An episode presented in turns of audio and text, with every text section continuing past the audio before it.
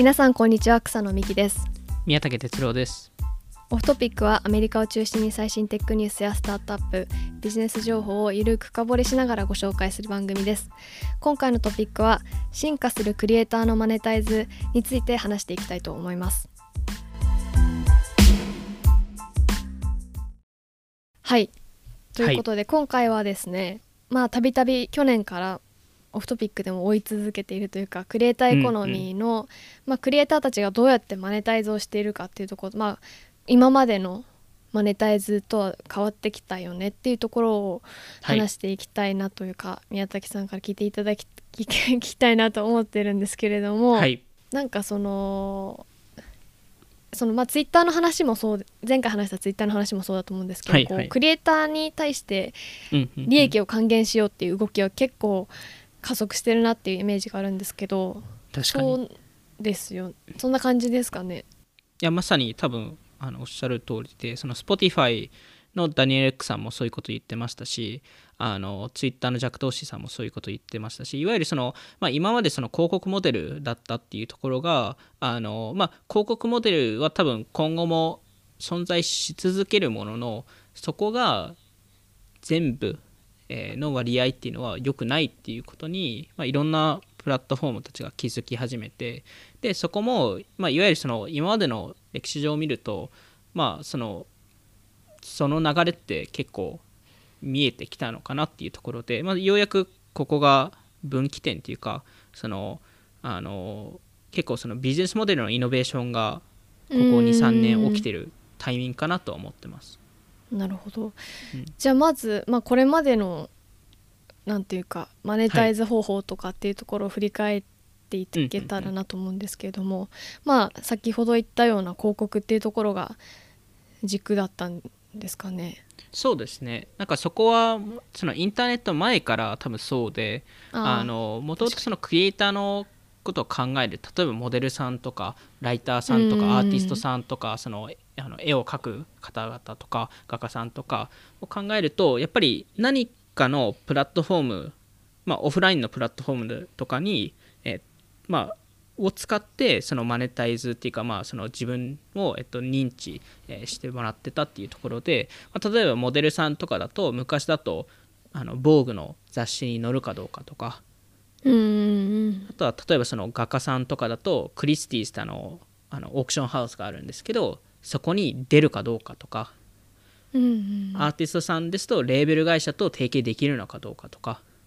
うん、あのライターさんですとそのあのパブリッシャーその本をも、えっと、担当するパブリッシャーとかと連携できできるのかどうかとか。その例えば映画監督とかだとあそうですね、はい、うん、なんで映画監督とかだとそのあのフォックスとかあのユニバーサルとかそういうところとあの提携できるのかっていうのが、えっと、基本的にそのあのまあ彼らとしても認知とマネタイズする上では必ず必須なものでしたと。逆にこういう、まあ、大手メディアとかプラットフォームたちが完全権力を握ってた時代でしたと。はい、でそれがインターネットがその概念を覆すはずだったんですよ。うん。誰でも発信できますもんね。まさにまさにまさにそういうことで誰でもツイッターとかフェイスブックに記事とかあのものって出せるのでもともとそのあの例えばニューヨーク・タイムズがそのニュースのキュレーションをするのではなくて誰でも面白いコンテンツで出せますと。誰でも、あのあのその映画の判断をそのネネットフリックスとか、まあ、いわゆるその映画会社がやるのではなくて誰でも YouTube 動画作れますと。で防具に防具の写真にフィーチャーされる前にもインスタグラムで投稿できますと。まあ、そういうのは実際起きてるじゃないですか。はい、ただ起きてるんですけど結局イン各インターネットプラットフォームがミドルマンになっちゃいましたと。うん。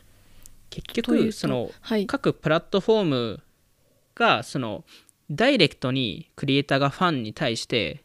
直接コミュニケーションができるっていうのを見せながら実はそのプラットフォームを借りてることにしか過ぎないですと。うん。なので例えばその去年その TikTok が禁止になるっていう話があったじゃないですか。はいアメリカで。そのそうですね。なんでその時にやっぱりそのいろんな TikToker が TikTok でしかフォロワー数が伸びてない人たちがやっぱり困ってインスタでもあのフォローしてねとかそういうのを言い始めたじゃないですか。バンされたらもうはい。フォロワーゼロになっちゃうというかもうそこで依依存しちゃいますもんねプラットフォームに。そうなんですよ。なので結局プラットフォームが新しいゲートキーパーになっただけででしかもそのゲートキーパーたちのそのマネタイズモデルを見ると彼らは誰のためにこのプラットフォームを作ってるかというとクリエイターじゃないんですよ。なぜかというとクリエイターからお金取ってないですしね。クリエイターに別にそこまでお金って生んでなくて、うん。うん。どちらかというと広告主たちのためのプラットフォームであるんですよね。ああまあソーシャルメディアとかはうん。まさにそうですね、確かまあ、基本的に Facebook とかも Twitter もあの売り上げのほぼ100%が広告じゃないですか。にうん。まだユーザーのためではまあ確かにあるとは思うんですけど、うん。そのマネタイズっていう企業として考えたらね。広。告主のためにあるっていうところは確かに。そうなんですよ。うん。なんで結局インターネットってもう何何億人ってそのつなげたりその新しいそのそのビジネスチャンスとかめちゃくちゃ生んでるんですけど結果としてそのクリエイターエコノミーのインフラってほぼ同じなんですよ。100年前と比べても。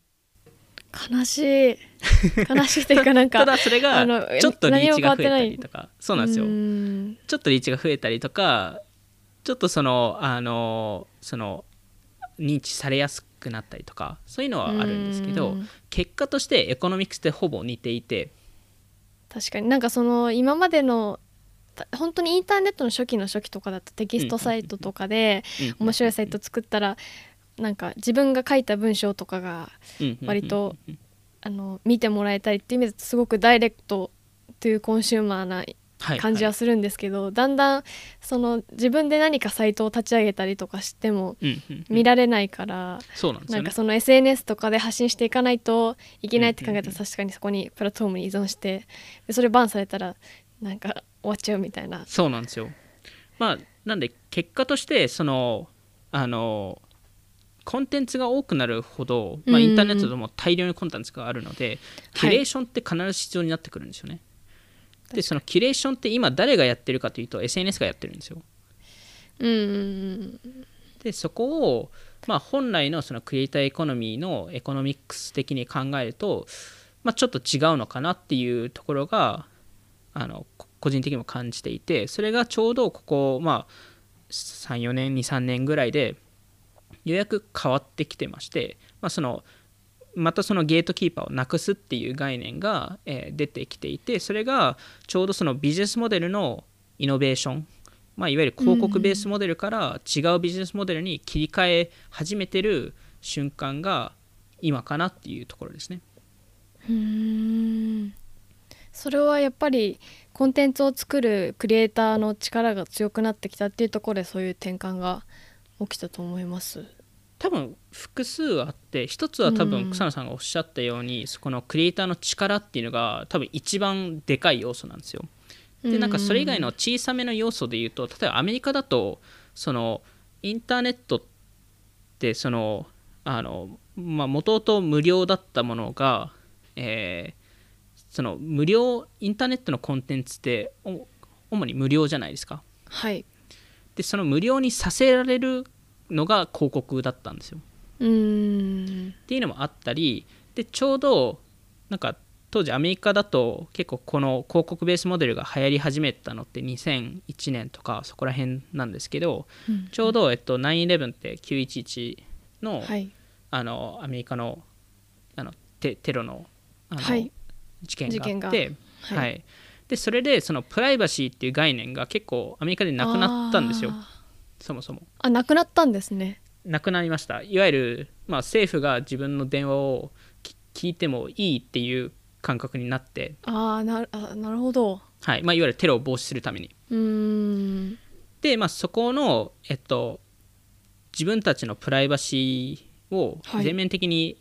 ほ放出するっていうか許す。うん。っていうところから最近だとやっぱりプライバシーにもう一回フォーカスするっていう流れって出てきてるじゃないですか。そうですねはい、テレグラムとかも人気ですもんねまさにそうですよね。プライベート最近めちゃくちゃ人気ですよね。そうなんですよ。なんで,、でそこそそういうのもあってその広告モデルがあの変わってきてるのかなっていうところでうん例えばアップルとかももうアップルも昔からそのデータを一切見ないって言ってるのでだからすごい最近好かれたりとかあと最近だとそのアップル vs Facebook の話とかもあるじゃないですか。はい。その広告のデータをオプトインかオプトアウトさせるかっていう話とかもそこも結局そのプライバシー問題の話のトレンドに基づいて話になっていてはい。でけでも結果として今そのデジタル広告アメリカのデジタル広告の中で大体66%が Google か Facebook に行ってるんですよお金が。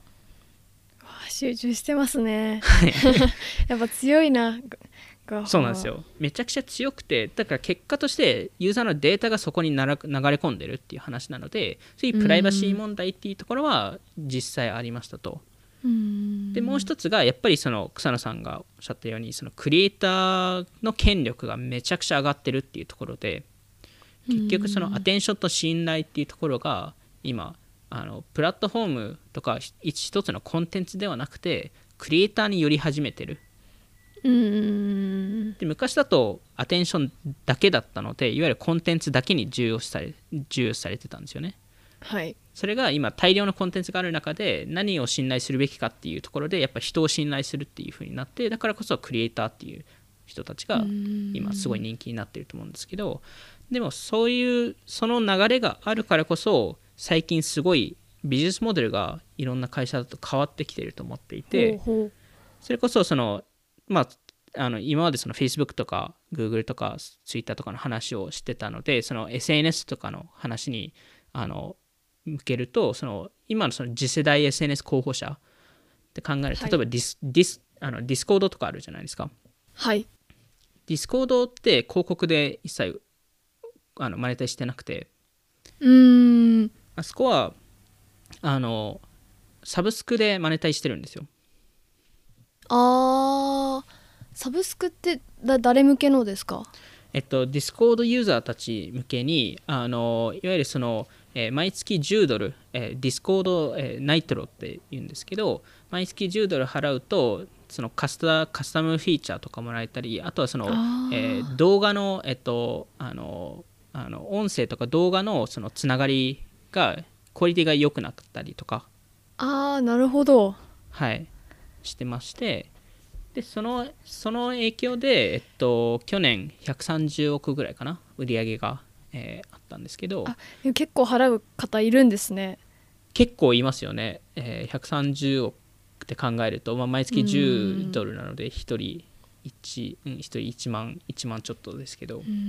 なんでまあん多分100万人ぐらいいたっていうことじゃないですかそれを考えると。毎月10ドル。毎月10ドルですね1000円ぐらい、毎月1000円ぐらいですね。はい。へえまあ、まあまあな額じゃないですか。普通にそのネットフリックスとか16ドルぐらいでしたっけ？今アメリカだと。結構高いですよね。そうなんですよ。まあまあでもだから毎日 Netflix 使ってる人たちが多いのでうん。だからだと思うんですけど、なるほど。まあ、なんかそれも、まあ、2019年から3倍ぐらい伸びてるのではい。やっぱりそっちに向かってる人たちが多かったり、まあ、その若干 SNS ではないですけどソウルサビーとかそのコミュニティ型スニーカーの？のはい、スニーカーのあのサイトとかも、はい。そこも結局コミュニティに入りたくてそのコミュニティの情報っていうのがあの欲しくて毎月30ドル払ってるので。うーん。なんかそういうのもあればあとはその全然違うそのあの次世代 SNS 候補者でそのゲーム会社とかも多いじゃないですか最近、はいはい。それこそロブロックスとかフォートナイトとか。でその2社を見るとやっぱりそのマイクロトランザクション、まあ、ゲーム内課金ですよね。うん。で、えっと、お金儲けしているんですけど、まあ、基本的にあの無料で遊べてで、えっとう、ん。ゲーム内のスキンとかで、はい。えっと、お金かかると。で例えばそのこの間のトラビス・スコットのコンサートもあったじゃないですか、はいはい。それも結局あのトラビス・スコットの専用のスキンがあってそれが、えっと、お金かかって体験自体は無料でやってたんですよね。うーん。でそういうのもあったりで逆に今フォートナイトだとあのあのそのスキンいわゆるカスタムスキンを使ってない人たちとか無料のスキンを使ってる人たちってデフォルトって呼ばれるんですよ。えー、でそれってまあいわゆる悪口なんですよあいつデフォルト設定だろって。そうそうそうそう。そうなんですよ。まさにそういう感じで。あいつデフォルトじゃんみたいな。っていう感じで呼ばれるらしいんですよ。それはそのデフォルトというかそのもともと入ってる服を着てるとそう言われるるんですか？最初のやつとかではなくてそのフォートナイトが用意した服だけ着てるとそれ言われるみたいな。えっと無料のスキンを使うとそうなそうなんですよ。あいつ金かけてねえなって。そう そうそうなんですよ。で結局スキンってゲーム内のステータスなんですよ。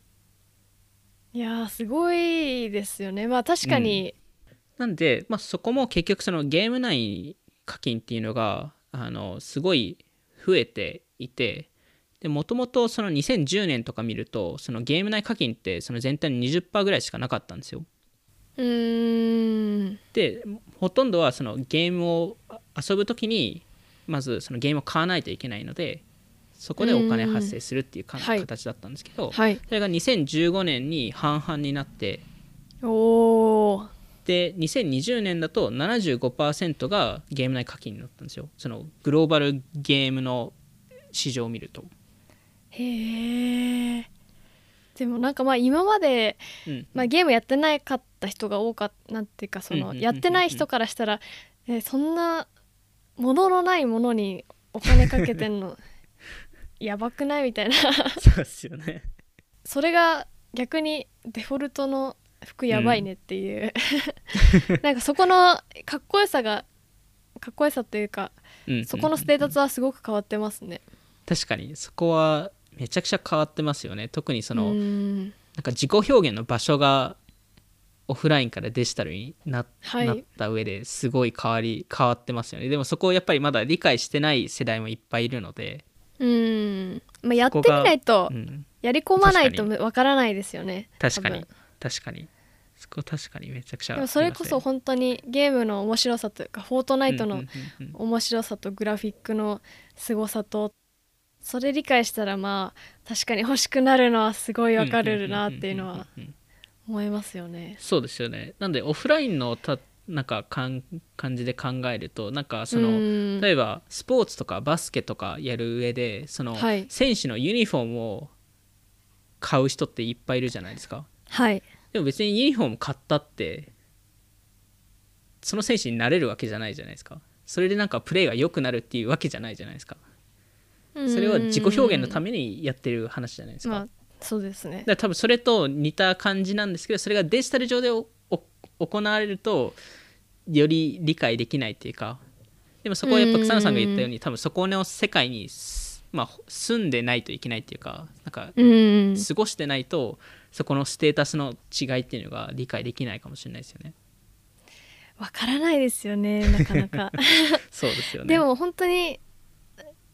なんあとまあ進化しましたよね、うんうんうん。グラフィックの部分とかっていうとやっぱり。確かに。なんか昔日本でも流行ってたハンゲームとか、うんうんなんかアバターチャットみたいなのたくさんいっぱい、うんうんうんうん2000年代の初期とか結構流行ってたと思うんですけどそれもそれで面白かったんですけども今の進化の遂げ方が 半端なすぎて やばいっすよね。なんか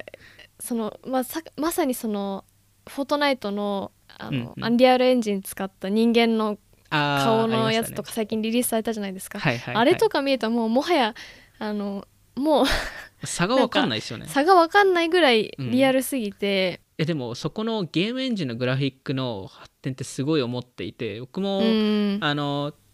あの最近はあんまやってないですけど昔その,、はい。あのバスケのゲームをパソコン上ではい。やってたんですけど、ん。NBA2K っていうシリーズなんですけど昔その家で実家でやってそれを遊んでたら母が後ろ通ってうん。あどどこが試合してるの？って聞かれてへいわゆえる母からすると実際なんかほ本当のバスケの試合が行われてるって思思っていて、はい。なんかそれぐらいやっぱりグラフィックスってすごい上がってますしそのシミュレーション自体がすごいリアルじゃないですか。そのあの重力の使い方とか、はい。そのボールを投げ投げるとちゃんとあのそのちゃんちゃんとなんて言うんだろう。あのあの跳ねたりしますしそのライティングもめちゃくちゃちゃんとしてますし、そこら辺のなんかグラフィックとかそのシミュレーションが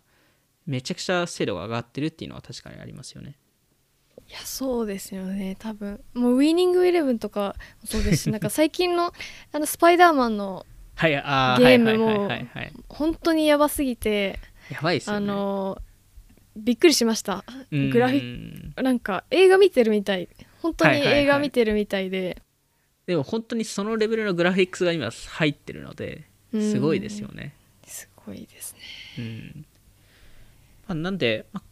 そのそういうグラフィックスが入ってる中でその新しい経済っていうのが各ゲーム内で生まれてきていて、うん。それがそのゲーム内課金とか例えばそのバーチャル仮想あの、えっと、バーチャル通貨っていうんですかね、はい、えーとかも結構流行ったり。例えばバンブルとかもあのバンブル内の通貨ってあったりするのでバンブルってあの出会い系の。出会い系のやつですか、はい。へえそういうのもあったりするのでで逆にまあそれそれってアメリカだと割とまだ新しい概念ではあるんですけど多分日本とか中国とかだとまあまあ普通な話で。ちなみにバンブルの通貨っていうのはどういう？なんかコインズっていうやつで。はい。なんかそのアプリ内で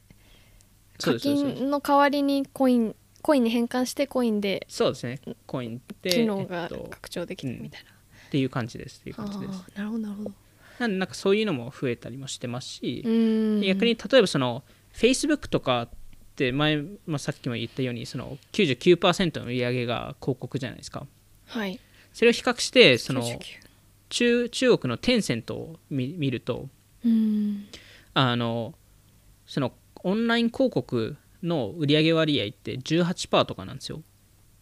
うーん。でそれ以外に例えばクラウドの売り売上がに、まあ、23%とか SNS が、えー、23%とかオンラインゲームが、まあ、オンラインゲームっていうのはあのゲーム内課金の話なんですけど、35%とかなんですよね、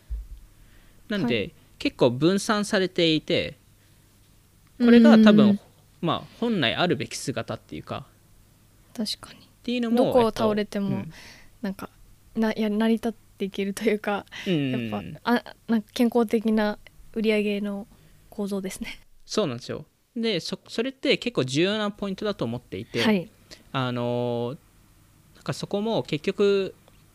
99%が広告から来ているとあのそっち頼りになっちゃうので、はい。そこのまあいわゆる広告主側の立場に立たないといけないっていうことになるんですけどそれがまあ最近のあの新しいプレイヤーとか見るとそこが明らかにビジネスモデルを変えてきてる人たちが多くて最近の多分 SNS ってほとんど広告から儲けようっていう人って少ないじゃないですか。はい。例えばクラブハウスとか見るとその、えーチケットとか投げ銭とかうん。サブスクとかっていうのを試したいって言ってるじゃないですか、はいなんでやっぱりこのビビジネスモデルあのビジネスモデルのイノベーションっていうのはこれからはようやく始まる時代になっていてそれってあ、まあ、今後のプラットフォーム、まあ、今のあの大手 SNS もこうここにシフトし始めてるんですけどはい。その広告主側のためではなくてクリエイターコミュニティよりのプラットフォームが作られてるのかなっていうふうに思っていますと。なるほど、うん。なんか思ったのはやっぱりクリエイターのマネタイズというかまあその日本でも結構、まあ、事務所の力とかも結構大きいとは思うんですけど、なんかファンクラブみたいなあの構造って結構日本とか、まあ、アジア全体的に先を行ってるというか最終的にみんなそこに行ってるなっていうイメージはあってだから、まあ、ファンのアーティストのために年間いくら払うっていうことにもあの、うん好きだったらあまり抵抗がないのかなとか思ったりとか。まああと YouTube の投げ銭もほとんど日本のうん VTuber とか、うん。アメリカよりも日本の方が多いじゃないですか、そうですね。あのスパチャの中で言うと。でなんかその投げ銭文化みたいなのって、うんうん。あのアメリカってどう どう見てるのかなっていうか結構抵抗ないんですかね。どどういうなんか立ち位置になると思います？なんか全然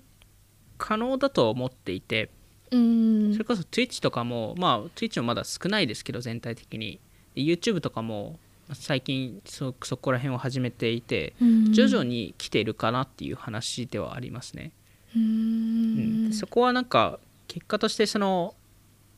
ちゃんとその熱狂的にファンがいるかどうかっていう話になるっていうところかなと思っているのとあとやっぱりアメリカのクリエイターたちが結構考えてるのはどうやってそのファンのインセンティブにインセンティブ作りを作れるかっていうのはちゃんと考える人たちでもあるので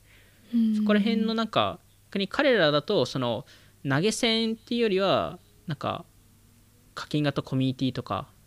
そこでサブスクにするとかなんかそっち系に寄せる気はしますけどね。なるほど。うん、うん、確かに。それこそローガン・ポールさんとかもマーバリックっていうクラブ作ってますし。へえそこ毎月20ドルぐらいなんですよ。なのでネットフリックスより高いんですよ。高い。でもそこで彼のはい。 exclusive なコンテンツを見れたりとか、あの behind scenes ってその裏セットのセット裏の話とかそのあの、えー彼のグッズの、えーディスカウントをもらえたりとか。えローガン・ポールローガン・ポールのそのファン層ってどんな人なんですか？なんかこうかっこいいみたいなアイドル的なのかそれともなんかあいつ好きだなっていうなんか若い世代の人からの指示なのか。クラブに入ってる人たちはもう熱狂的ファンなんで。っていうとその女子から人気があるのかなんかこう若い世代全体的に男子ですね。ああなるほど。彼は、うん、男子の方が多いはずです。へー。面まあ、白い、コンテンツ的に男子男子向けのコンテンツなんで、うーん。うん、へなんで。えまあなんかそういうこともあって結局その昔はそのあの各プラットフォームたちがその視聴者目線っていうか、その視聴者をその満足させてそのうん。いわゆるビュー数を稼ぐっていうのが重要だったんですよね。はい。でそれがあの、まあ、その影響でそのアルゴリズムの作り方とかフィードの作り方とかいわゆるそのうん。できるだけひ人を集めて人を一つのコンテンツに対して見てもらうっていうのが重要だったのがうん。そこがまさに変わってきていて草野さんが言ったようにもうおクリエイターたちは一つのプラットフォーム依存しない時代になってきていてうん。よくそのマルチ SKU クリエイターっても呼ぶんですけどはい。あの複数のプラットフォームでオーディエンス作りをしていてで逆ににオーディエンスの信頼を得てるからこそ違うプラットフォームに移ってもオーディエンスがついてくるっていう。うんそれが昔違かったのではい。それが変わってきてるからこそこのビジネスモデルって変えないといけないっていう時代になってきていてうんそれが新しいビジネスビジネスモデルがクリエイターを喜ばせないといけない。クリエイターを満足させないといけない。でその満足の一部はもちろんお金儲けをさせないといけない。っていうところにう、ん。えっと、変わってきていますと。はい。なので、えっと、そのクリエイター向けにそのサイト作りを支援したりとかそのあの、まあ、いわゆるオーディエンスを作りやすい、えー場所とかつオーディエンスを移管しやすい環境を作るとかっていうのが重要になってきていてでそこのあのそのファイナンス周りのところだとやっぱりそのクリエイター向けにお金を支払わないといけないと。うん。っていう動きが出てきてるからこそここ数年クリエイターファンドっていう概念がすごい出てきましたと。クリエイターファンド最近、まあ、TikTok もクリエイターファンドを作ったりとか。ああなるほどなるほど。企業がクリエイターを支援する、そうですそうですそうです。まさに。なるほど。でスナチャもスポットライトでやってたじゃないですか。そうですね。で Facebook もやってたりしましたし、TikTok もまあ最初最初にクリエイターにお金渡したりとか、まあ、最近だとそういうクリエイターファンドとか作ってますけどあのなんかインスタもそういうことやるみたいな話があったり直近だと例えばクラブハウスがアクセラレータープログラムを始めたじゃないですか。はいそれもその機材を提供するとかあのうん。毎月50万円のミニマム支払いをするとか。はい。そういうのをやってるじゃないですか。で逆にサブスタックも似たようなことをやあの去年去年ぐらいでしたっけ？やり始めたじゃないですか。去年始めましたね。はい。でそれ以外にも例えばプロダクトハントもこれやってるんですよね知らなかったですそれ、はい、どどういう？メーカーグランツっていう、えーはい。もので、まあ、いわゆる助成金みたいな感じなんですけどはい。そのそのプロダクトハント内のクリエイターたちにそのもちろん応募しないといけないんですけど毎月50万、まあ、5000ドル、えはあのそれはそれはあの企業に対してプロダクトハントにあのなんていうか投稿してるプロダクトオーナーの人にあげるプロダクトオーナーのの人たちです。まさにそっちですでもそれって企業なん企業の場合とか結構多い企業のじゃないですか。場合もありあればただ多分、えっと個人プロジェクトトでやってる人基本的に個人プロダクトを支援するっていう感じだと思います。うん。確かに。なんでへえなんかそういう動きって各プラットフォームが全員やってるんですよ。うん。だから明らかにここのシフトって起きていてでそれをなんか考え始めるとなんかこれってスタートアップ業界でも昔起きたなっていうふうに思っていてお。スタートアップのエコシステムって実はこれと似たような概念をここ20年ぐらい作り上げていてはい。でそれが結果として投資家が VC が出たりシードファンドが出たりアクセレーターが出たりエンジェル投資が出たりクラウドファンディングが出たりそれこそそのあの、えーその起業家同士をネットワークさせるあのサイトとかマーケットプレイスが出たりとか、えーしていてこれを考えるとこれと同じ概念のものがクリエイター業界でもできるのかっていうふうに思っていますと。うん。なんであの例えばそのアクセラレータープログラムみたいなものって、実はちょうど去年ぐらいある VC がそそこの話をちょっと出したりとかあのミスタービーストとかもそういうことやりたいみたいな話していて。うん。クリエイター向けの。クリエイター向けのクリエイターを育てるあのあのプログラム。でそれってなんかそういう形のものって日本にも多分アメリカにもあったじゃないですか。はい。なんでそれをもうちょとかもクリエイター発掘プログラムあまさにまさに。やってますよね。なんでそういうものがあのもっとそのもっと発展するっていうかもっといろんな競合が出てきてそこでいい、まあ、特にその有名クリエイターたちがそこを仕切ってやるみたいな、まあ、うん。まさに YC ですよね。YC みたいなうん。形のクリエイター版っていうのが出来上がるんじゃないかとっていう話があったり、あとはやっぱりそのあのどうやってそのダイレクトで、えーバリュークリエーションができるか、まあ、いわゆるいわゆるそのマネクリエイターがマネタイズできるかっていうところで、まあ、投資っていう概念もあればそのよりそのグッズあグッズっていうかまあそのクリエイターがコンテンツを売れるかっていう話に今後なっていく中でやっぱりそのあの NFT っていう概念が出てくるのとソーシャルトークンっていう、まあ、いわゆるどっちもブロックチェーンテクノロジーが出てくるんですけどそこら辺が結構今後肝になるかなっていう話は最近出てますね。うーん。なんかアクセラレーター確かに。うん、そん,、まあ、そんな昔からやってたんだなっていうのと、まあ、自分が年を取ったからかなっていうのもあるかもしれないですけどそね。そんな YC が YC 16年前とかですかね。やばいですね。時の流れがやばすぎるだっていやオンラボが10年以上前じゃないですか。まあでも私が高校ぐらいの時からややってたので そう考えると、まあそうですよね。まあ、そういうことになるんですよね。でも、まあなんででも、ううん。ん。うん YC は本当に始めた時そううんいち早く始めたからこそ、いい企業とかになんかうんうんうん。生み出せたというか、うん。まあ YC の力もあると思うんですけどなんかそういう動きはいやあなんかクリエイターでも起きるんだろうなっていうのは確かに聞いてて出ないといけないですよね、うん。あのでもなんか例えば、うん。うんうんこの前ささっき言ってたローガン・ポールさんとかも、そういうのやってたじゃないですか。クリエイターのための学校みたいな、でめちゃくちゃ炎上してたというか、あん炎まり上しましたね。ネガティブな印象だったんですけど、はい。なんかその料金が高かったりとか、なんかそもそもなんかクリエイター育てるみたいなのどうなんみたいななんていうか、うんそのローガン・ポールがやるのみたいな。はい。多分そんな感じだったと思うんですけどそれが失敗したというかあんまり好評じゃなかったのはまあ高かったっていうところ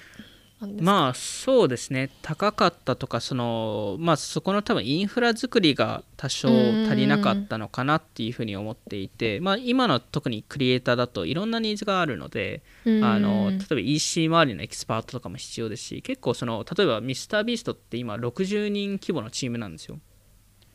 うわあもう結構大きめの大きめのスタートアップって。はい。そうなんですよ。なんでそのしかも主に半分以上が確か路地回りをやってるんですよ。その動画動画を実現するための路地回りなんですよ。だからそのスケジューリングとかその、えっと、物を買うとか例えばそのそれ編編集チーム含めないでってことですか？編集チームは、えっと、多分今56人ぐらいじゃないですか確か。はあ。でもちろんカメラマンとかそういうの人たちもいるのであのあれなんですけどあの確か半分以上が路地系の仕事たち仕事をやる人たちですね。へえまあでも路地大変そうですもんね。いやめちゃくちゃ大見てると変なんですよ、うん、だって例えばそのこの間この間その、まあ、去年その無人島を買ったっていう動画あったじゃないですか。あれ実は無人島行った時にあのあのその見た目があんま良くなかったらしくて大量に砂を買ったんですよ彼ら すごいな。大量に砂買ってだからそ砂買うってどこでやるのっていう話じゃないですか。確かに。そうです。だからそれをもともとジミーさんミスタービーストさんが一人でやってたのをいろんな人にそこの仕事を投げていてでそういうそうもうとりあえず君砂買ってこいみたいな。もううんなんか100キロ100キロ分の砂買ってここを埋めろみたいな仕事とかをやってる人たちがいっぱいいるっていうところですね。世の中探してもそんな仕事ないですよね 砂買ってこいっつって まあ斬新ですよね面白いですよねこの。島映えないからちょっと砂買ってきて 追加でっつって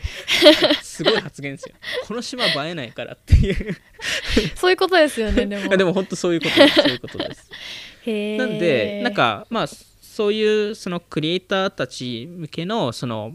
まあ今後そのどういうマネタイズが生まれるかっていう話をすると、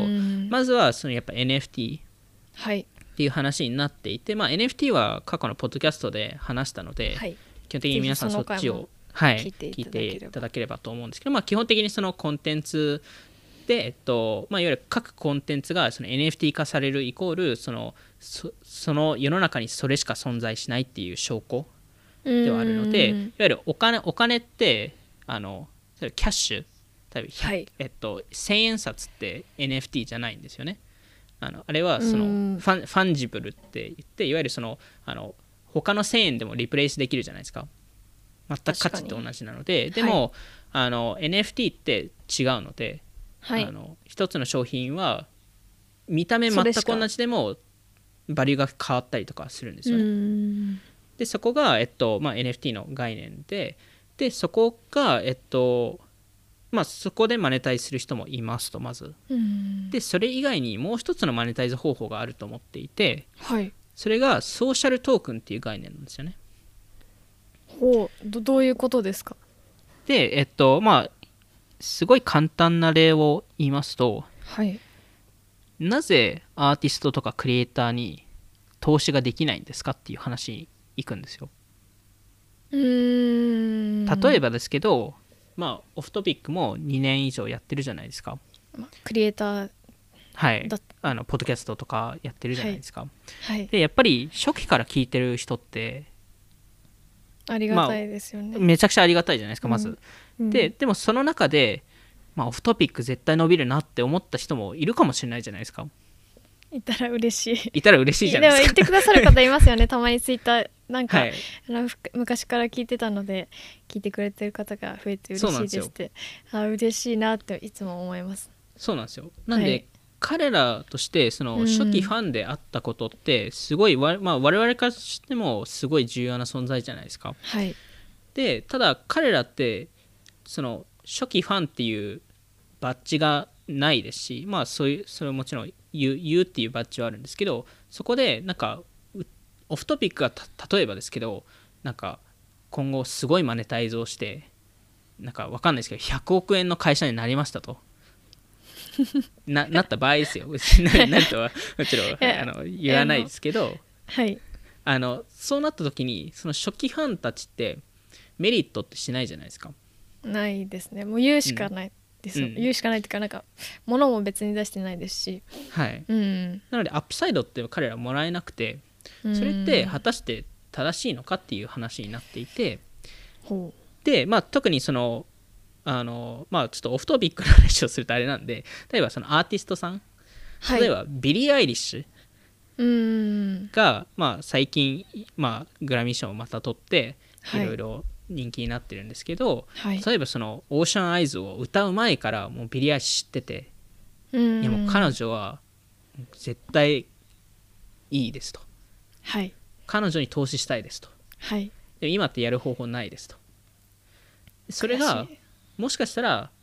このソーシャルトークンっていう概念で変わる可能性があるんですよ。でソーシャルトークンっていうのはその NFT と違ってファンジブルなんですよ。なんでいわゆるその千円札っていうふうに見見てほしくてうん。そのトークンなんでまあ1コインコインって見た方がいいのかな。そのはいコイン A とコイン B は全く同じなんですよ。なんで同じ価値で同じあのものなんですけどはい。なんで例えばですけどそのビリー・アリスさんがその、はい。えーわかんないですけど例えば100トークン発行しますと。はい。でその100トークンで何をするかというとそれを、えっと、売りますと。でそのトークンを買った人たちに対して、えー特権を与えますとはい。で例えばその特権っていうのは毎月、えー10分間ビリーさんとフェイスタイムができますとか。ビリーさんがあのプライベートなスラックコミュニティ持っていればそこにあの入れますとか。それウケますね。何と投稿するんだろう。まあちょっとビ いやまあまリーさんあそれは置いといてですよね。ちょっと気気になりますけど、はいもしやったら、まあまあとかあとそのあのそのコンサートとかのあのバックステージにあのはい。あのの招待券をもらいますとか。でプラスあのま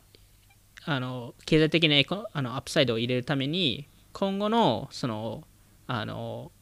音楽でのストリーミングとかの売り上げの10%をもらいますと。はい。でそうすると、まあ、まだビリーさんって当時はそこまで人人気じゃなかったのでもう本当に彼女の初期ファン本当にスーパーファンたちがそこを買いますと、でもしかしたら当時はその1トークン1000ドルぐらい、うーん。まあ、10万円で買えましたと。ただ、は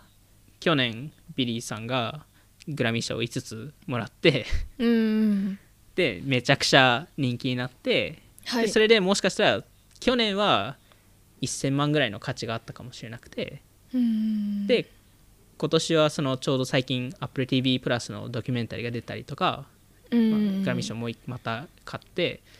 でそうするとトークンが、まあ、分かんないです例えば23それそれから23倍になっている可能性ってあるじゃないですか。はい。でそこそこで、まあ、トークンが価値が上がるっていうところでそのトークン自体ってトレーディングが可能になるんですよ。うーん。で例えばまあちょっと、まあ、ちょっと残念な話ではあるんですけどもうビリーさんちょっと飽きましたと。まあもしくはもうなんか5億ぐらいのオファーが来たんではい。まあ売りますと。はい。で売った時にそのトークン売った時にあのビリーさん儲かる仕組みになってるんですよ。うーん。売上その売上のあのセカンダリー二次流通のトランザクションの10%とかはいビリーさんに入るようになってきていてでそうすると初期ファンはビリーさんにベットをして投資をしていてビリーさんも初期初期投資としてあのいろんなその、まあ、いわゆるおキャッシュが入ってそれで自分のあのコンテンツ制作ができて。はい。でなおかつ本当に人気になればそこのトークンっていうのが今後販売されて二次流通で。でそれでビリーさんももっとお金がもらえますと。でプラスそれプラス NF コンテンツ作った NFT でそれも販売できますと。なんでいわゆるソーシャルトークンっていうのはコミュニティですよね。簡単に言うと、なんでしかもなんかそれが複数の今のプラットフォームのコンセプトに載っていると思っていてまずそのファンがクリエイターに金銭的サポートをしますと、はい。それってペイトリオンじゃないですか。うーん。でプラスそのあのクリエイターの株、まあ、トークンってイコール株になるので、はい株に投資しますと。それってロビンフッドですよねと。うん。でプラスそのとスーパーファン、まあ、いわゆるそのトークンを買った特権をもらいますと。それってオンリーファンズなので。はい。そこのあのまあすいろんなクリエイターエコノミーの要素が詰まってるのがソーシャルトークンだと思っていて。うん。で結局これまあこのソーシャルトークンと NFT っていうのはその今までのそのビジネスモデルのイノベーションから本当に進化してるものだと思っていて昔だとその広告ベース広告も広告ベースのモデル、えーうんだったのでやっぱりそその例えば Spotify とかあとスーパーファンが1回ストリーミング配信を聞いても一般のファンが聞いても知らないそのクリエイター知らない人が聞いても同じ売り上げがアーティストに入るんですよね。はい。結局それってもうマスの認知をもらわない限りあんまり儲からない仕組みになっていてはい。それがこのあの、まあ、例えばサブスタックとかそういうあのクリエイターエコノミーのツールが出てきたおかげでそのあのトップいわゆるスーパーファン専用のあのなんですかねそのマネタイズモデルっていうのが出出ましたと、まあ、ニュースレターだと本当にそのそのライターが好きな人しか課金しないじゃないですか。はい。でもその分一般のマスの人たちが買えないじゃないですかななんか、ま、このなんかコンテンツはすごい例えば一つのコンテンツすごいいいんですけどなんか毎月1000円払いたくないなっていう人ってやっぱりいるじゃないですか、うんとなるとその人たちキャプチャーできないじゃないですか。確かで NFT とか、まあ、ソーシャルトークンも一部そうなんですけど、まあ、特に NFT がそこを変えてるのはあのビットコインとかってその0.1ビットコインとかで変えたりするんですよねとか、まあ、今後なんか起き起きることってそのトークンをお金だけではなくて、えー努力うん。でトークンをもらえる仕組みっていうのもできるようになっていてはい。例えばそのあのなんですかねえーっとあのグッズを買ったりとかその、えー例えばそのツイッター上でシェアコンテンツをシェアしたりとかうんまあいわゆる BTS もいわゆるファンがすごい頑張ってくれるじゃないですか。はい。その人たちにとってトークンを提供するっていうことで。うん。でそこもいわゆるそのお金プラスどれくらい一緒に頑張ってくれたかっていうところであの、はい。お互い経済的にインセンティブをもらえる仕組みっていうのが、えっと、実際できると思っていて。うんでそういうのが、えっと、今後で出てくるかなと思っていていわゆるそのあのクリエイターがファンと一緒に育育つっていうか。うん。で逆にその経済的インセンティブもあるからこそよりその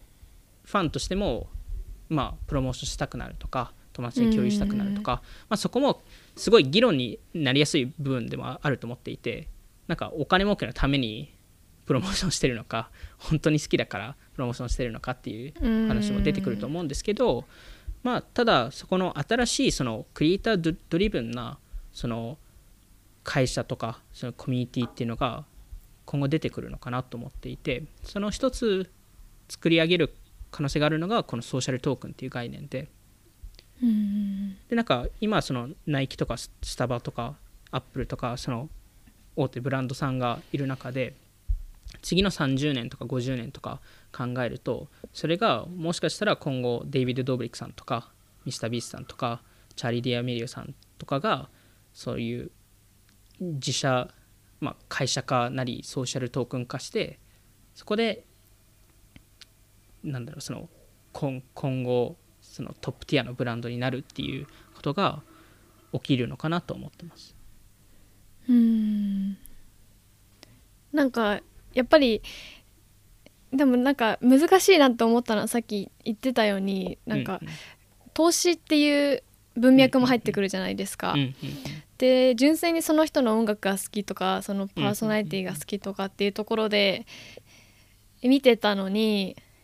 投資このアーティストはめっちゃ売れるだろうというか例えばビリー・アイリッシュもうん。の例で言うとなんか部屋なんか自分の部屋からこう DIY でヒットしたアーティストみたいな見られ方もする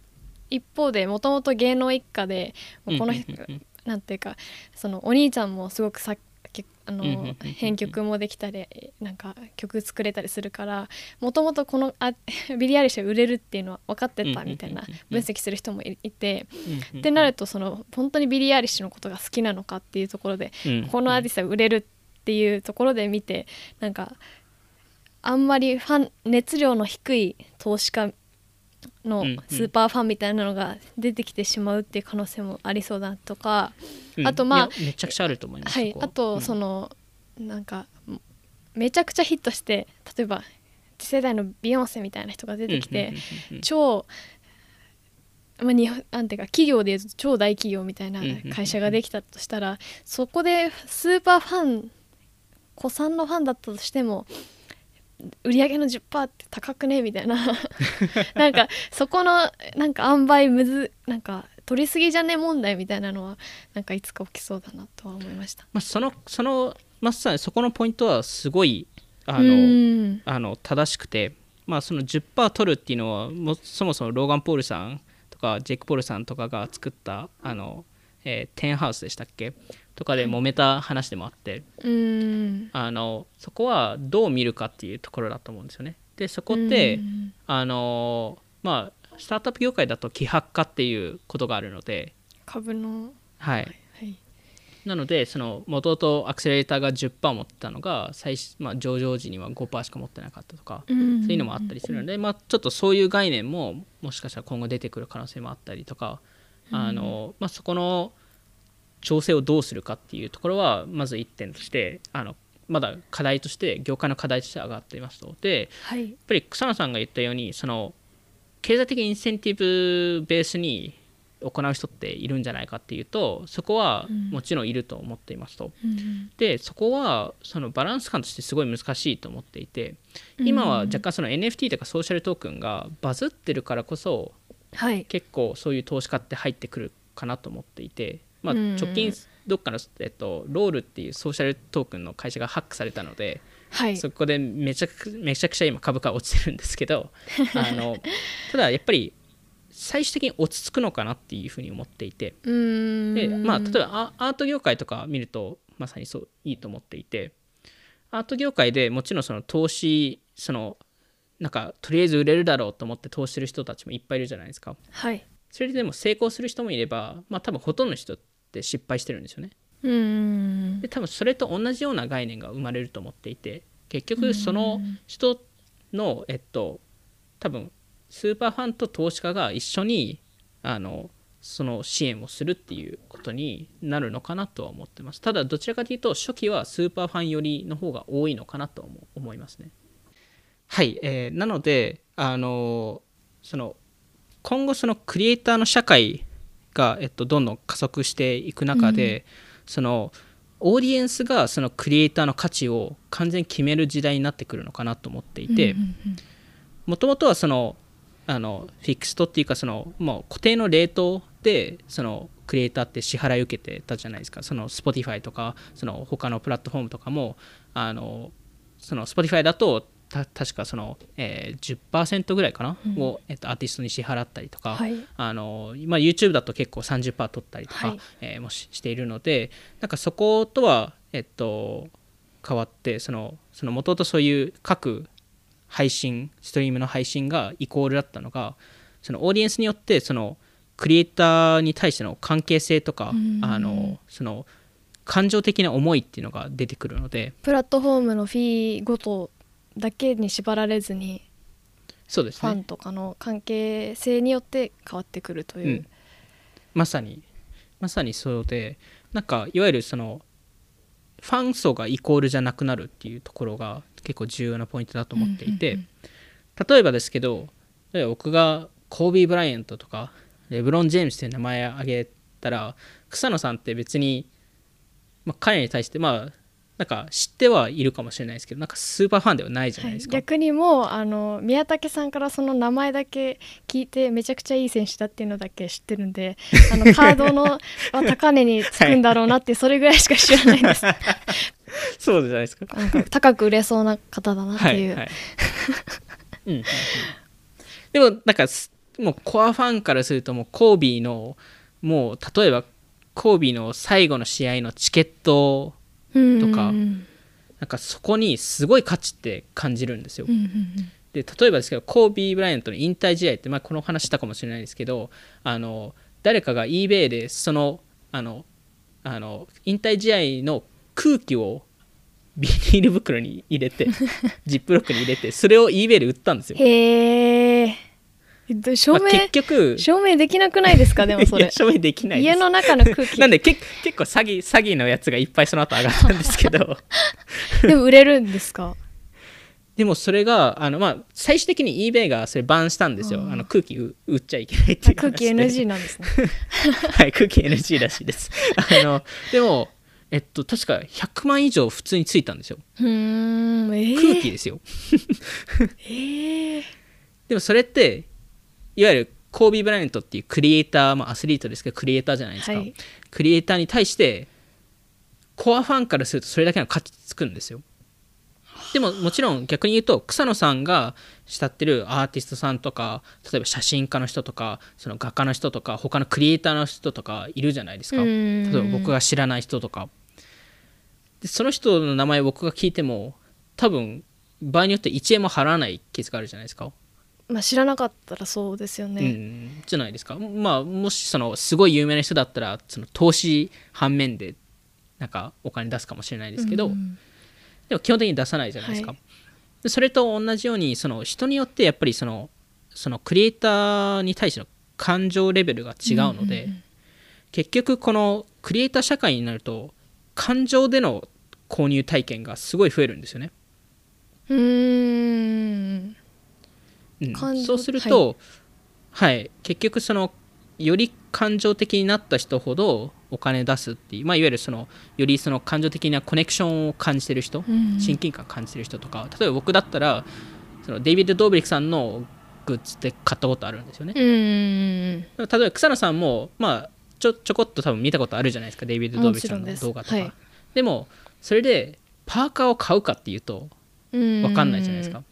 もしかしたら。もしかしたら買うかもしれないですけどまあまあちょこっと見てるぐらいだったら買わないじゃないですか例えば、うんそこってやっぱりそのデイビッド・ドーブリックさんに対しての思いっていうレベル感なので、はい。そこが多分すごい変わってきますと、はい。ですでもそれって究極に言うとマーケットが全部値段を決めてることになるんですよね。はあなるほど。株式。なんでまあアメリカからするとすごい資本主義な国なので、はい。すごい正しいんですよ。なんか根付いてますよねその考え方が、そうですそうですそうです。ある意味。そうなんですよ。確かに。そうなんですよ。たなんかすごいいいと思った人は高値で貼ればいいし微妙だと思う人はお金払わなくていいし、うん。まあ、ちょこっと出したい人はちょこっと出せばいいという形でそれをあのなんかちゃんとできる時代っていうかそういうプラットフォームがどんどん出てきてるのかなっていうふうに思っていて、でそれってなんか例えば昔だとそのそのスーパーファンの証明ってすごい難しくてうんそうですね。その写真とか撮っていればまだできるんですけど、例えばその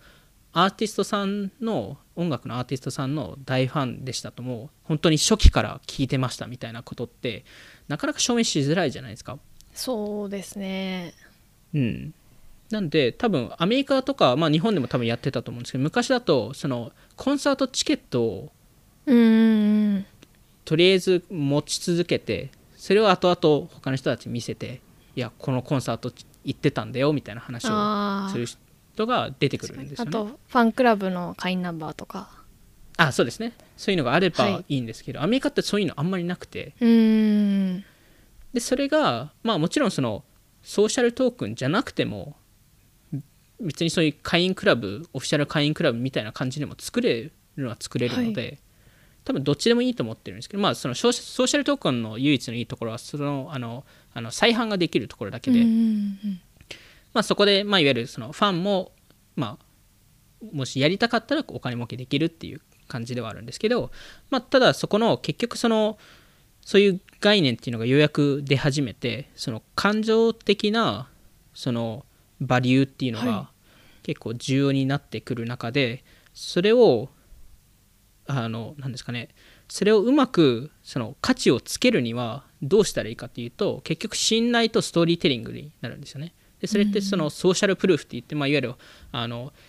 それを出し続けたりそのいろんな人からそのバリデーションって、まあ、しあの承認されて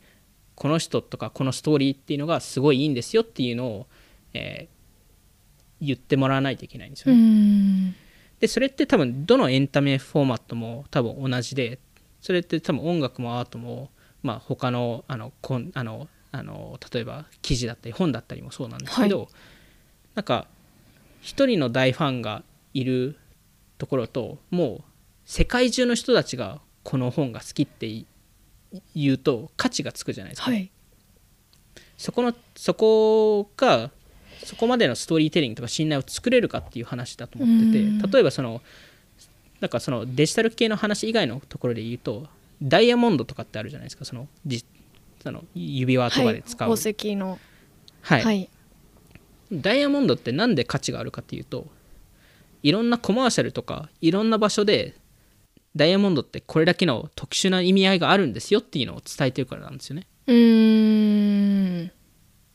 それがなかったらうん。ただの綺麗な石みたいな、そうですそうですそうです。しかも綺麗っていう概念も別に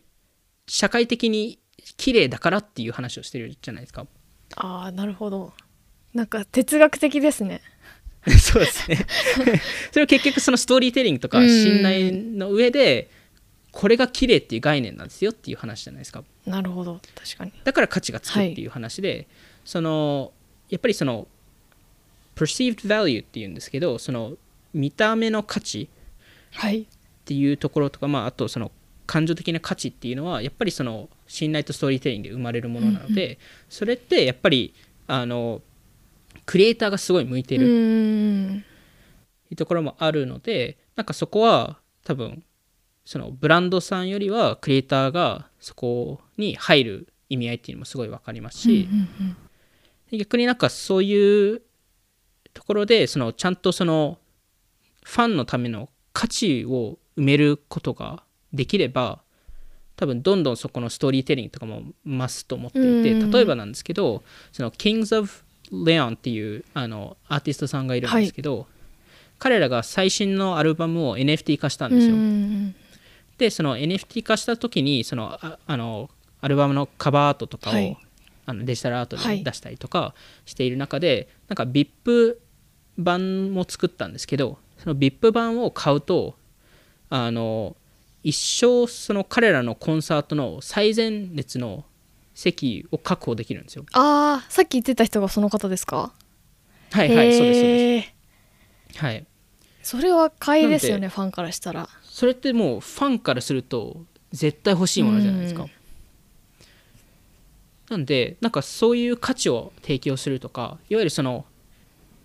ものだけではなくてメンバーシップいわゆるコミュニティに入ってるバリュー提う供っんていうのを、えっとあのいわゆるそのお金以外のバリューうん。ファンにとってすごいメリットがあるバリューっていうのを与えるのってすごい重要だと思っていて、はい。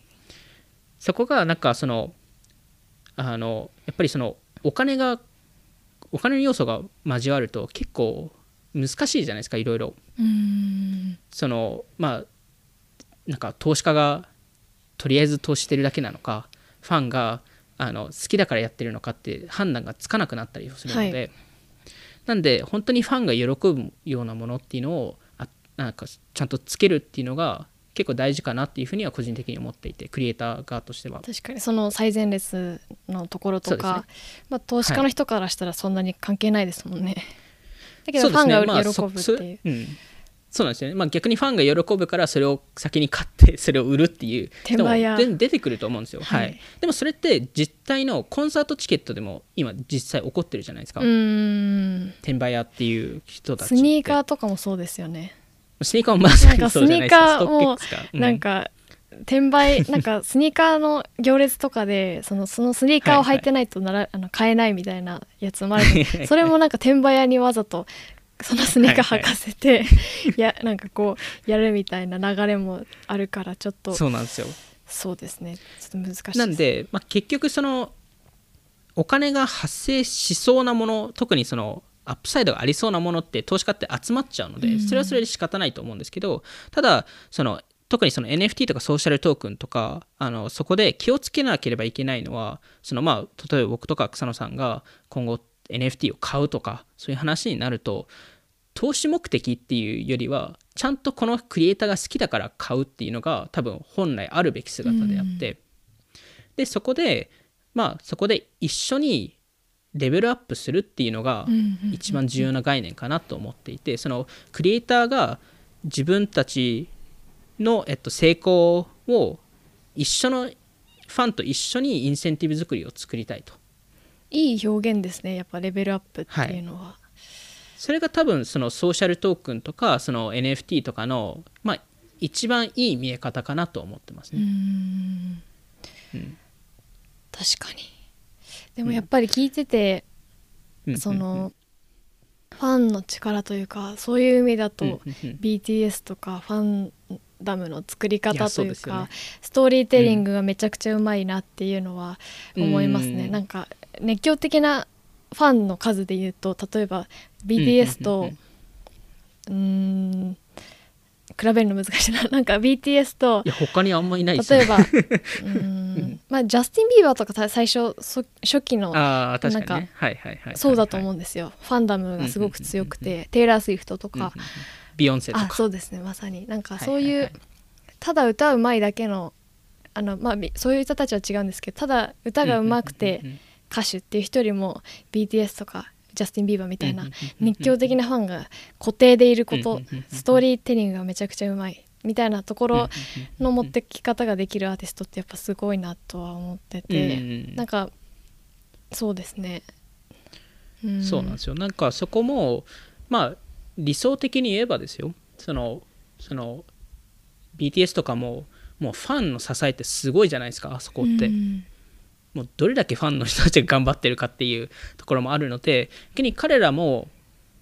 一緒にメリットするのをするのもいいことかなとすごい思うんですよね。彼そこって多分オフトピックとしてもすごいそこって思うじゃないですか。あーなるほど初期ファンほど最初から支えてくれた人たちなので、はい、何かしら返したいじゃないですか。うんうんうんうん、それがまあ金銭的な返しっていうのも一やり方としてはあるじゃないですか。うんうん、まさに、B、別に、うん、BTS の会社が上場したっていうところもまさに近いですよね。まさにそこが多分すごい近しくてそのクリエイター IPO みたいな話って多分今後、まあ、いわゆるソーシャルトークンがそれのミニミニ版っていうか、うんうんうん、BTS ほどの規模感に行くと IPO っていう道はあるんですけど例えばオフトピックが IPO 今できないじゃないですか。そんな規模感の会社じゃないんで。でもでも小さい小さくてもそういうそういう似た発想ができる、いわゆるコミュニティを作って一緒にファンと一緒にレベルアップするっていう概念は作れるのは作れるので、はい、そこはなんか一やり方？別に全クリエイターがそれをやるべきではないと思うんですけど一やり方としてはあるのかなと思っていて、うん、で逆にそこに対してそのブランドが多分どんどん入り入りにくくなるんですよね。うん。結局ブランドってクリエイターってどういうふうに見てるかっていうとまああのすごいネガティブっていうか 冷たい目で見ると CPM とか ROI で見てるんですよね。いわゆるクリエイターを活用するとブランドのメンションしてくれてそれでいくら商品が売れますかって自分の商品が売れますかっていう話じゃないですか？まあ自分の商品が一番ですよね、うん、まあそりゃはい別に、うん、あのシートギークがデイビッド・ドービックさんとデイビッド・トービックさんにいろんな車を提供してるのは、それは、あの、デイビッド・トービックさんが好きっていう話ではなくて、デイビッド・トービックさんにそういうことをやらせると、彼らの売り上げが上がるからっていう仕組みなんですよね。まあ、そうですよね。うん、まあ、それが正しいじゃないですか、はい、それ自体は。うん、ただ、そこが多分、ブランドがクリエイターを見ているところって、そこの数字ベースで見ていて、人がクリエイター見てるのって感情ベースじゃないですか？うん。となると払うお金が変わるんですよね。圧倒的に人ってクリエイターに対してお金を出す人って出てくるので、はい、そうする例えばですけどあのそのこのポッドキャストであのローガン・ポールさんのそのあのコミュニティの話したじゃないですか。クラブの話を、はい、マバリックっていう、はい、でそこって多分分かんないですけど例えば、えー、1000人いますと、はい、で毎月20ドル払ってますと。なんで、まあ、毎月あの、えー、ん？1000, 1000ドル、えっと、10万払って、えっとえーえっと、1000, 1000人いて、はい、で、えっと、毎月2000円払ってるのでなんだ、えっと、毎月20万ぐらいか、うん、えっともらってでそれが最終的に年間で、えーあの240万とか250万ぐらい、えっと、実際ローガン・ポールさんに払ってますと、はい。でもその1000人ってそのブランド側からするとそこに対して広告って打ちたくないじゃないですか、うん。たったの1000人なので、彼らってリーチをしたいのでなんでそこって結構お金出しづらくて。うん。そうするとブランドがクリエイターにアクセスするのがどんどん大変になるのかなと思ってまして。うん。特にそういうコミュニティがはい。小さいコミュニティがいっぱい立ち上がると、はい。なんでそうすると今後その広告モデルからどんどんクリエイター側にシフトするのかなと思ってます。うん。面白いですね。なんか結構そのまあ最初の方にも言いましたけどファンクラブみたいなところ、ニコ動のかあのコミュニティというかニコ動の有料会員でその購読するみたいなのも結構ほぼ近い。大悟さんとかがやってるのにも近いのかなと思うんですけどはい。なんかはい。そこでそのアメリカ的要素で言うとそこのなんていうか資本主義みたいなそのあの一緒にレベルアップをしようっていう発想はすごくなんかアップデートされてるなっていうのは思いました。確かに。うん、確かに。ちょっと今までの概念と違いますよねね。そこは。うん、うん、確かに。なんでそこを可能にするのがブロックチェーンかなっていうところです。そこに逆にそうしなんかその金銭的なステータスっていうのもつくと思うんですけどいわゆるその価値クリエイターの価値が上がればトークンの価値が上がるので、はい。でもそれ以上に多分ファンからするとソーシャルのステータスが上がるんですよ、うん初期ファンって証明ができるのでうん一瞬で。それってすごい多分そのその例えばローガン・ポールさんのコミュニティ内だともう一番最初だったんだよっていう。うん。人ってめっちゃ価値がある人じゃないですか。確かに。そこのソーシャルの価値の付け方も簡単にできるっていうのが一ついいことかなと思いました。なるほど、うん。まあ、でもその例えば、まあ、ゆくゆくはそのローガン・ポールののなんてコミュニティのシリアルナンバー002ですでローガン・ポールがめっちゃグワーって伸びてでいろんな若手クリエイターのえ初期を見つけてるある意味投資家の みたいないいポートフォリオが出てきてくるみたいないや全然それが可能性があってそういうアクセラレーターとか出そうじゃないですか？確かにそういうソーシャルトークン発行を手伝いますみたいな。いつも初期のクリエイターにあの見つけてますっていう私はって。はいはい。で逆にそこのソーシャルトークンの作り方も様々あると思ってるので、最初例えばもう最初の1年間100個しか出しませんと。でそこはもうこういう特権があって。でで次のレベルの人たちがこういうトークンがあってこれも限定されててただ権限のあのどういう権利をもらえるかは違いますみたいな。あで別にそれがお金じゃなくても全然いいんですよ。そのバックステージパスとか10分間フェイスタイムできるとか、あはい。なんかそこのレベル感を作ればいいので逆にその tier の作り方もすごい簡単。になっていくのでその tier に入りたいっていうところでその二次流通とかも今後出てくる可能性があるかなっていうところですね。なるほど。なんかやっぱり今までなかった概念かもしれないですね。ファンクラブの人はみんな平等なんかその、やっぱりなんだろう最近やっぱ増えてるアメリカで人気のカルト型コミュニティというか権利、はいはいはい。なんかやっぱアメリカが特に先なんていうかそこがフィットしてるなっていうのをやっぱ思っててこうディスコードとか Twitch とかもそうですけどこうファンにん権利を与えるっていうシステムってあんまり日本にないなと思っててファンと確かに。なんかめちゃくちゃあのスパチャ送ってくれる人とかはいると思うんですけどそこに別に権利とかステータスはあんまりなくてみんな割とファンは平等だけどはいはい。なんかアメリカの場合はこの人はモデレーターという権利を持っているとかこの人はあの最前列にいるみたいななんかそこのステータス分けみたいなカルト型コミュニティみたいなのは本当にアメリカは面白いなって思います。確かに、まあ、それが日本で流行るか分かんないですけどね。やっぱり平等にしたいっていう気持ちが日本では多少あると思うので、ただやっっぱりそのなんか初期ファンだからこそなんか特にクリエイター側からすると初期ファンって本当重要な存在じゃないですか。そうですね。もちろん全全全ファン大事ですけど、うん。でも特に最初からいてくれた人たちってすごいじゃないですか。確かに。まあ逆に何もないところから見つけてくれたんで。逆にというかそのはい、企業からかん見ても初期の投資家ってめちゃくちゃありがたいなっていうのはあるじゃない？あまさにまさに。まさにそうじゃないですすよ。ね。うんうんうん、確かに。いや本当にまさにそこってすごい似てると思っていて。シードの投資家はありがたい。なんでそことなんかいわゆるその起業家に投資するっていうのもその本当にお金目当てでやってる人もいればでもほとんどの多分初期投資家ってお金目当てっていうよりこの人のビジョンってすごい面白いなとかこの人にかけてみたいっていう、はい、思いってあるじゃない。もちろんお金儲けをしたいっていうのは裏に絶対あるんですけどそこがクリエイターにクリエイター社会だとどういう形になるかっていうと多分こういうそのソーシャルトークンとか、まあ、別にそういうそういう形じゃなくてもあのそのブロックチェーンとか使わなくてもなんかクリエイターよりのその経済っていうのが出てきてその経済っていうのはクリエイターだけが利益を出すのではなくてクリエイターをサポートしてるファンたちも利益が出せるような仕組みを作るのが一番いいんじゃないかと。うん。楽しみですね。なんか。どう発展するんですかね。うん。はい、なんか面白いクリエイターそのかビジネスマネタイズできなかったクリエイターたちがこう活躍できる時代になるっていう意味だと思うのですごく楽しみです。そうですね。確かに。やっぱりそこの、